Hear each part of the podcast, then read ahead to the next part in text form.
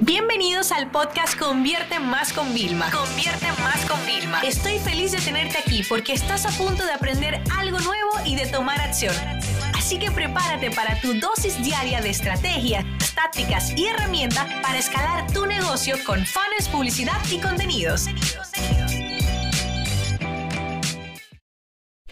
¿Tienes falta de tiempo o realmente tiene falta de prioridades? ¿Tienes falta de tiempo o realmente tienes falta de planificación? Fíjate, a mí me da mucha risa las personas que siempre me dicen, ay, yo no sé cómo tú haces todo lo que haces en, en tan poco tiempo, ¿no? Porque las horas del día son las que hay y eres madre y eres empresaria y bueno, eres esposa, hija, bueno, ya saben, todo el catálogo, ¿no? Y yo le digo a las personas, bueno, pues todo es tema de, de planificación, o sea, entonces, y también de prioridades. Sí es verdad que en algunos momentos yo, por ejemplo, no he podido disfrutar de estar con mis amistades como yo quisiera porque estoy invirtiendo en una parte de mi negocio o mi familia directa, ¿no? Pero es una decisión que yo he tomado. O sea, no es que cuando yo le digo a mis amigas, yo, es que yo no le puedo mentir, yo no le puedo decir, no, es que yo no tengo tiempo. No. O sea, es que básicamente yo estoy dándole prioridades a otras cosas en mi vida para luego tener todo el tiempo del mundo para poder disfrutar eso. Entonces, la próxima vez quiero que hagas un ejercicio conmigo toda esta semana, te reto. La próxima vez que tú digas, ah, es que no tengo tiempo, ah, que estoy muy ocupado, vamos a pensar, espérate, ¿en dónde estoy invirtiendo la mayor parte de mi tiempo? Estoy poniendo la mayor parte de mi tiempo, de mi energía, de mi esfuerzo, ¿en qué? ¿En tareas repetitivas que no me acercan a mi objetivo o realmente lo estoy invirtiendo en cosas que me van a me van a acercar a esa gran meta que yo quiero conseguir? Te voy a dar algunas recomendaciones que yo misma utilizo para quitarme ese chip de no tengo tiempo. Y es un tema de, primero, hay libretas, ¿ok? Hay muchas libretas, incluso Brendan Bouchard tiene y si buscas planners en Amazon te van a salir un montón. Decirte cuál es la mejor te estaría mintiendo porque cada persona tiene que probar distintos formatos. A mí hay uno que me encanta, el más simple cuando no ando con las agendas. Cuando estoy viajando mucho no ando con las agendas porque me la tengo que llevar y suele empezar mucho. Y es, todas las semanas yo pongo todas las tareas que yo quiero hacer esa semana que están atadas siempre a unos resultados en concreto. Y luego lo que hago es que cada día voy cogiendo algunas de las tareas y las voy haciendo. Porque, por ejemplo, mi trabajo es muy delicado, pues yo trabajo con el tema de creación de contenido y pues tengo muchos imprevistos. Tengo una agencia y somos 17 empleados. Entonces, te puedes imaginar que tengo que guardar ese margen de, de cosas de imprevistos, ¿no? Entonces yo voy haciendo la tarea y las voy tachando. Ese es el método que a mí mejor me funciona. Pero yo cada vez que tacho una tarea me siento más cerca de mi objetivo y me siento yo misma bien. ¿Ok? Hay otros métodos que funcionan donde, por ejemplo, en la libreta que yo probé, todos los días te hacía planificar la agenda. Y yo estoy trabajando poco a poco en eso. Un error que uno comete es utilizar el calendario solo como para cosas generales. Te pongo un caso.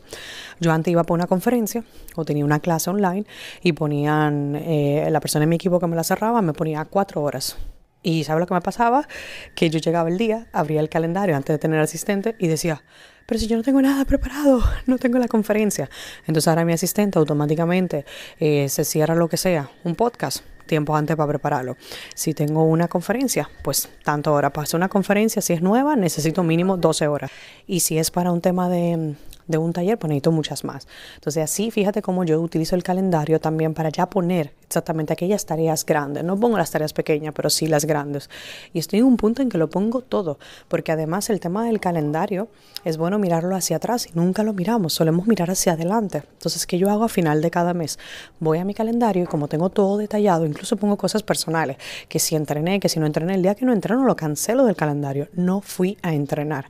Y esto que me permite a mí que en esos momentos de bajón, donde tú dices, ay, es que no me alcanza el tiempo, recuerdes y vuelvas a tu libreta a ver todas las tareas que has hecho y vuelvas a tu calendario a ver todas las cosas que tú has superado, todas las reuniones de trabajo, todas las cosas. Entonces, chicos, no se trata realmente de que el día tenga más horas de las que hay. No se trata realmente de tener que trabajar 12 horas. Se trata realmente de tener la, la planificación necesaria para conseguir aquellos resultados que nosotros realmente queremos.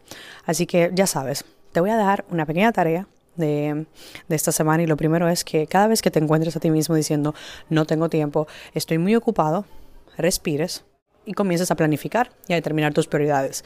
Si ahora mismo tu prioridad es tu familia, porque estamos en vacaciones, perfecto, tenlo muy claro. Si ahora mismo tu prioridad es tu nuevo emprendimiento, tu nuevo negocio o esa idea que todavía no ha visto la luz y tiene que verla, también perfecto.